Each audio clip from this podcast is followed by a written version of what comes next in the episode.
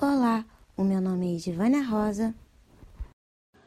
Olá, meu nome é Tawane Aparecida de Oliveira Lino e você está ouvindo um episódio do podcast experimental da disciplina de Patrimônios Culturais e Turismo do Departamento de Turismo da Universidade Federal de Juiz de Fora. Hoje você vai conhecer sobre os bens tombados no Decreto Municipal de número 3966, determinado em 3 de junho de 1988.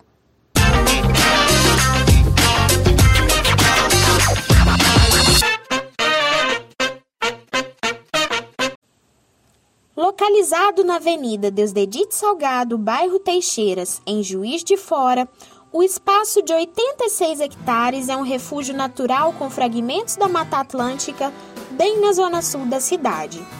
Se você já passou pelo Parque Natural Municipal da Lajinha, com certeza em algum momento observou que, bem próximo da entrada, dois imponderados bondes compõem o cenário da paisagem. O que nem todas as pessoas imaginam é que o atrativo carrega consigo histórias que vão muito além dos veículos e trilhos expostos no local. E falando em história, você sabia que Juiz de Fora foi a primeira cidade de Minas Gerais a ter essa modalidade de transporte? Em 1880, Félix Smith e Eduardo Batista Franco assinaram um contrato com o governo provincial para a construção e uso de uma linha férrea para carros urbanos com tração animal, dando privilégio exclusivo à cidade pelos próximos 60 anos. Surgiu assim a Companhia Ferrocarril Bondes de Juiz de Fora, que, através de um requerimento solicitando licença para instalação de trilhos, inaugurou em 15 de novembro de 1881 a primeira linha de bondes da cidade. 25 anos depois, os primeiros bondes elétricos assumiram os trilhos através da compra de novos veículos que foram recebidos com muito entusiasmo pela população. Em 1920, foram estabelecidos os pontos de parada para os bondes, que agora contavam com pontos fixos de embarque e desembarque para passageiros. Em 1926, os meios de transporte foram unificados passaram a ser administrados pelo Departamento de Força e Luz da cidade, através de um novo contrato que garantia pelos próximos 25 anos a prestação e manutenção dos serviços. Com o término da concessão em 1951, brechas no contrato trouxeram à tona divergências entre a prefeitura e a companhia, que somente entraram em acordo no ano de 1954 após uma batalha judicial. Assim, naquele mesmo ano, a cidade criou o Departamento Autônomo de Bondes, vinculando então a responsabilidade pelos funcionários e prestações de serviço ao município. Dois anos após esses acontecimentos, os serviços começaram a ser extintos, sendo em 9 de abril de 1969 a última viagem dos bondes na cidade. Nessas idas e vindas, uma passageira muito especial teve a oportunidade de conhecer o meio de transporte, que ainda na sua infância foi extinto.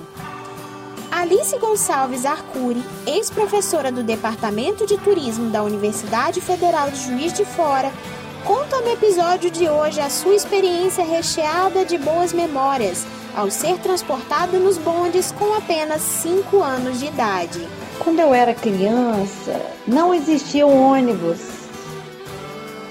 E então, a Avenida Rio Branco, por exemplo, que é onde eu tenho maior memória dos bondes em Juiz de Fora, ela era cortada por trilhos, tanto numa, num lado da Rio Branco quanto do outro. Então, é, ali trafegavam os bondes, né? O que eu lembro dos bondes é que eles eram abertos e que para é, o cobrador do bonde tinha que cobrar a passagem, geralmente era um cobrador, era muito difícil fazer a cobrança, porque como o bonde era aberto dos dois lados, então se o cobrador estava de um lado, a pessoa, por exemplo, subia no bonde, até o cobrador chegar até ela, às vezes ela já saltava do bonde. Muita gente saltava do bonde andando, entendeu? É, então, assim, não dava nem tempo de fazer a cobrança, o que deixava os cobradores muito irritados. É, eu tinha lembranças também de que os bancos do bonde, dos bondes, eles viravam. Então, é, por exemplo, é, você está subindo a Rio Branco, direção Manuel Honório, Bom Pastor. Então, assim, os bancos eram todos virados em direção ao Bom Pastor. Mas se o bonde tivesse que descer, o, o, o, o cobrador, por exemplo, virava os bancos e eles é, mudavam a direção, entende? Aí eles já estavam, a gente já ficava de frente para o Manuel Honório. Eu lembro muito disso. Me lembro muito do barulho do, do, do trem, do, do, dos bondes no trilho, porque ele fazia barulho, né?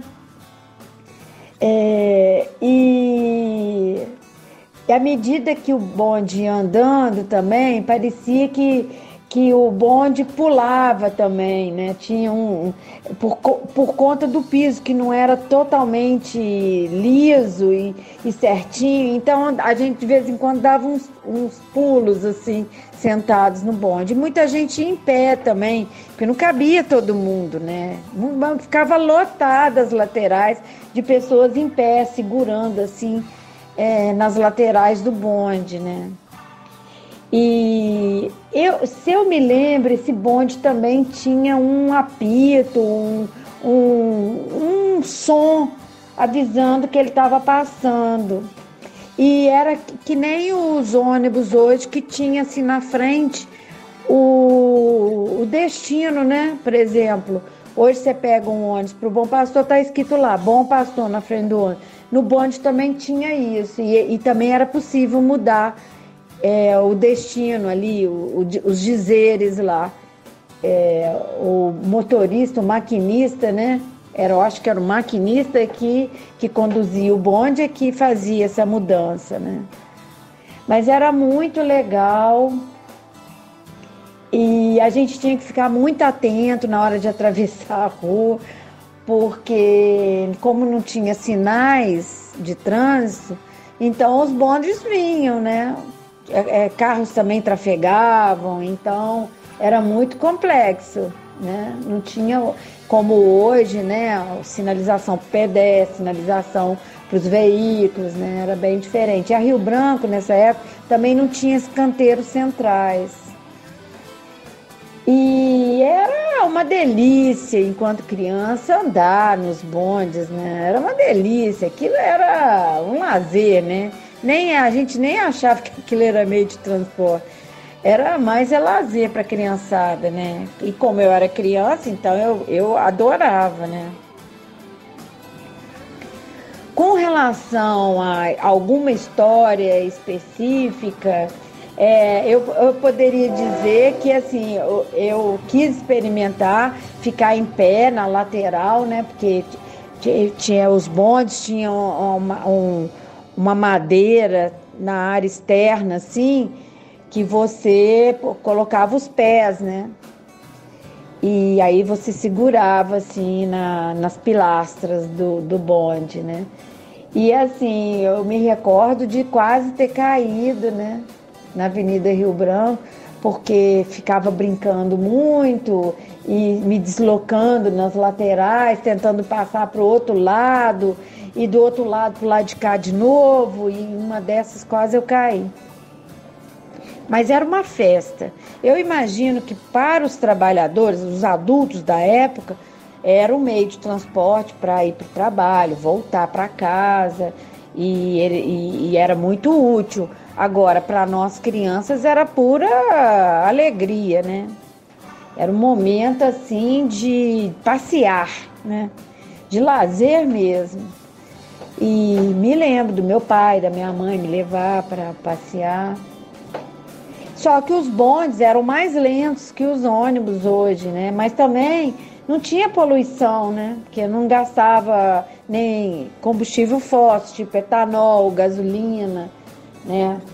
E, e nem diesel. Então, assim, era menos poluente, era menos agressivo. E, e e apesar de causar alguns acidentes, eram, eram, eram acidentes menores, né, em quantidade, e também as vítimas, né, vamos dizer assim, né, não, não tinha tantos problemas como hoje, como atropelamentos graves que tem, tem óbito. Então era uma delícia. Ainda em seu depoimento, Alice fala sobre a importância de se preservar os bens para a nova geração, que ao visitar o parque terão acesso a informações sobre o meio de transporte. Além disso, ela ressalta também a necessidade do cuidado e manutenção dos equipamentos, símbolos de uma importante fase na história da cidade. Para finalizar, Alice relembra o sentimento que as memórias dos bondes despertam em sua consciência. Considero muito importante o bonde que está no Parque da Lajinha, em Juiz de Fora. Porque se a gente pensar que hoje as crianças e os adolescentes eles não tiveram oportunidade de se locomover nesse transporte, se os pais levam no Parque da Lajinha, as crianças perguntam, né, o que é isso?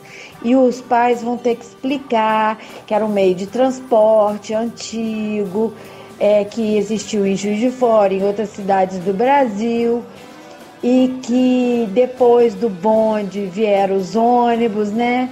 E que os bondes eram utilizados é, e, e se deslocavam por meio de trilhos, alguns até por meio de energia elétrica, né? corrente elétrica que, que faziam a movimentação desses bondes. E, e aí isso remete a um passado que essas crianças esses adolescentes não vivenciaram, né? E até jovens adultos também que não tiveram oportunidade de vivenciar a utilização desse meio de transporte. Então, é, aquele bonde no Parque da Lajinha é importante como um símbolo de uma época, né? E ele deveria ser preservado lá, né? Deveriam dar sempre manutenção na infraestrutura do bonde, para ele não deteriorar com o tempo, né? Porque sofre a ação, ação da chuva, dos ventos, do calor, né? Da umidade. Então, assim, aos poucos, né, a madeira, a pintura, a ferragem pode ir deteriorando. Mas eh, deveria ser preservado, sim, como símbolo de uma época e de uma época muito importante, né? Muito importante. Então, eu sou muito favorável à preservação. E, e ao ver o bonde no Parque da Lajinha, eu só tenho boas memórias, né? Me remete a um passado que eu era criança e que eu tive boas memórias andando de trem, né? Perdão, de bonde. Eu, eu tive boas memórias andando de bonde em Juiz de Fora. Então, assim, é muito bom ter essas memórias, muito bom mesmo.